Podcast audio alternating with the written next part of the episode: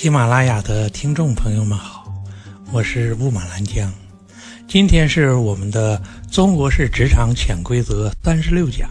今天我们要讲的呀，是职场的本能相悦法则。你听这个词儿就好怪呀，什么叫本能相悦呢？嗯，这个法则简单表述为：越是高层次，越是专业的思想知识，越是知音者稀。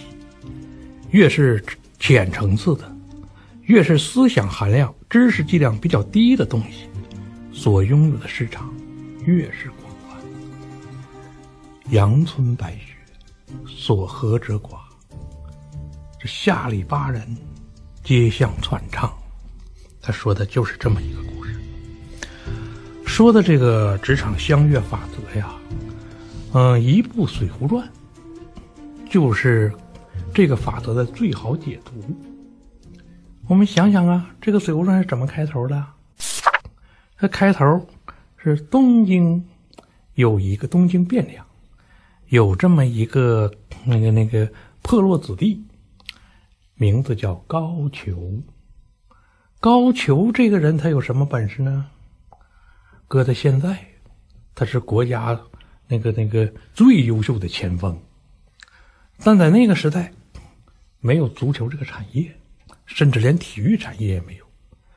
那么，嗯，足球踢得好的高俅，就成了当时的，就是不务正业的青年典型。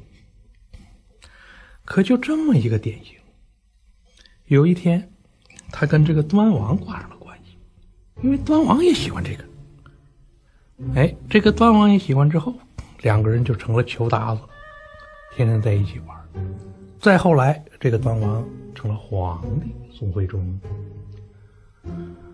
这个过去有一个嗯老电影，不是老电影，老电视剧，大伙拍的《水浒传》，拍的宋徽宗当了皇帝之后，完了是让这个高俅这个好同志嘛，可以让他负责这个军事工作，做个国防部长什么的。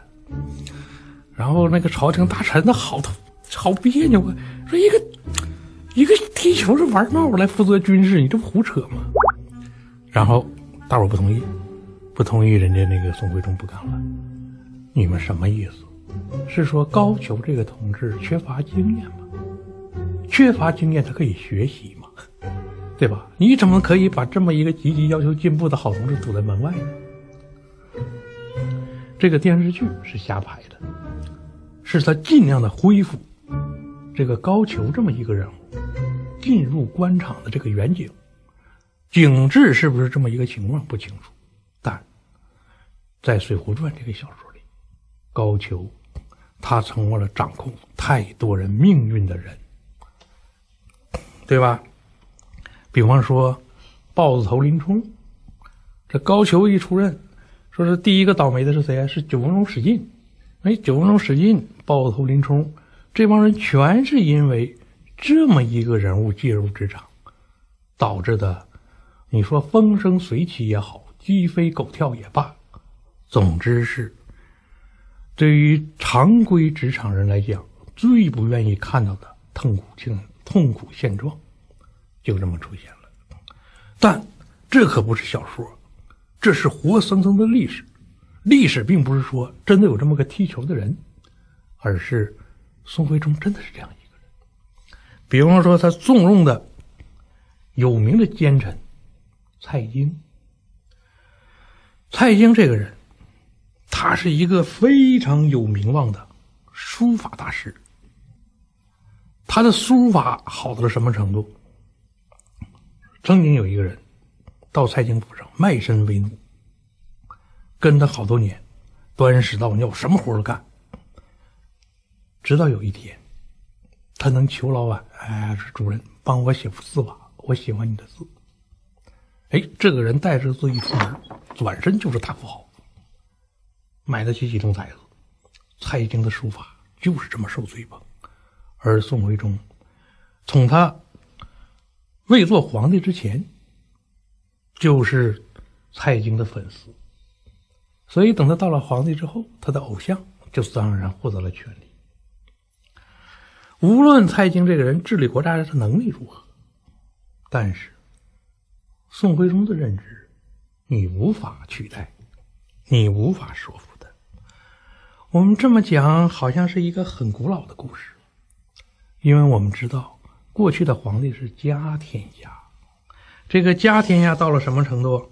比方说刘宋孝武帝的时候，刘宋孝武帝是什么时候啊？是南北朝。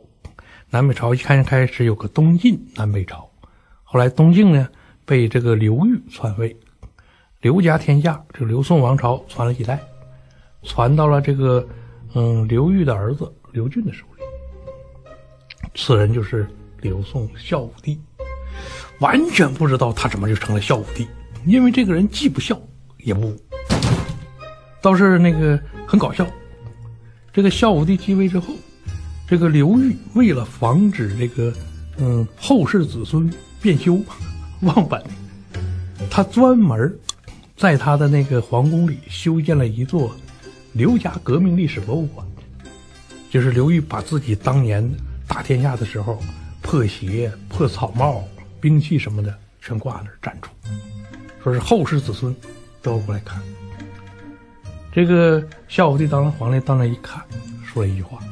说他就是一个草根儿，一个屌丝，他穿这些就不错了。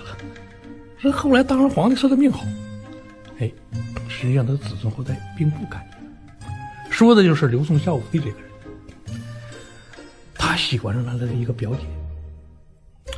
喜欢这个表姐呢，这是没出五福。这是在在当时的认知，即使当时的认知上，大伙也觉得这是变态。然后他就给这个表姐改了个姓，进了皇宫，就成了一个妃子。可是啊，这位妃子很快死掉了。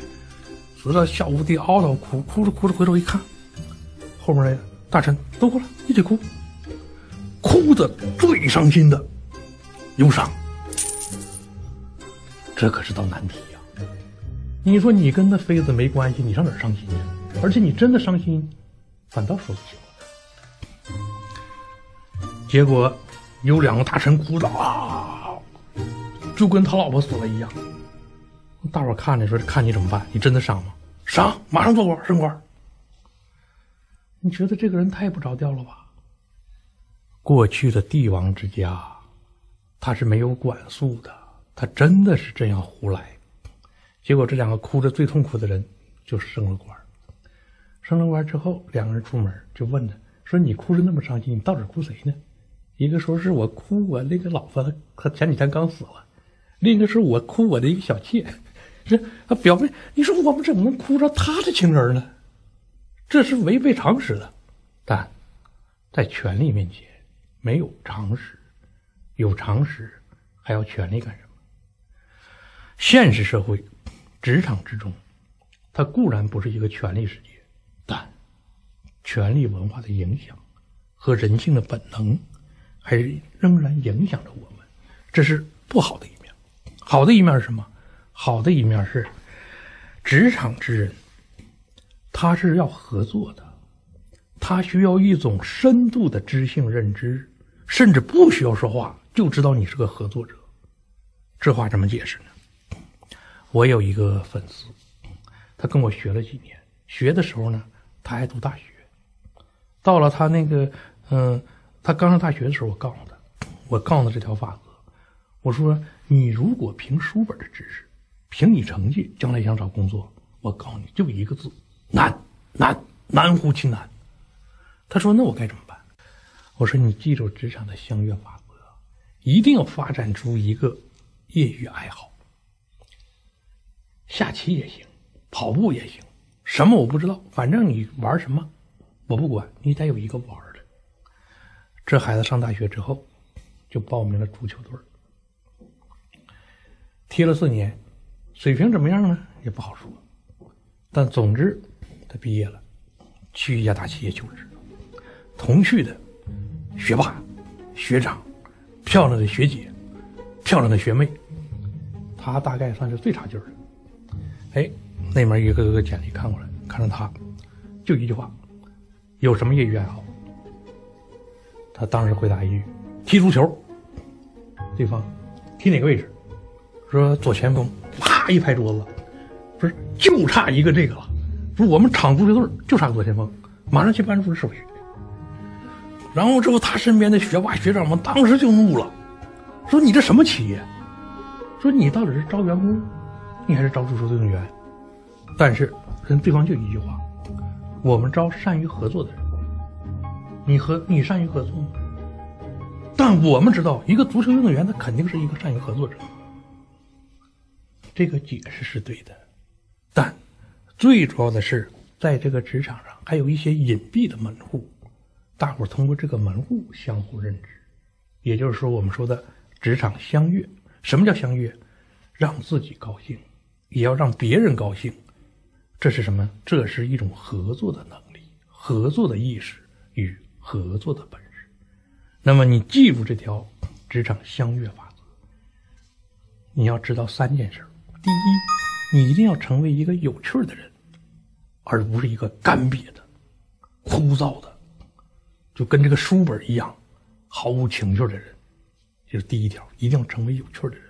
第二条，一定要成为一个善于合作的人。这其实有许多业余爱好，比方说我们讲的书法，对吧？我们讲了一个人躲在角落吹笛子，对吧？但只有体育运动，它最受人吹捧，因为。它具有观赏性，并且要在其中体现出合作能力。第三，你一定要知道，职场上你看到的一切，其实只是表面上的，真实的背后是大伙相互的一种认同的能力。我们彼此有一种认同感，那么话好说，事儿好办，沟通也容易。明白了这三点。你就能够获得了一种职场相悦能力。谢谢大家。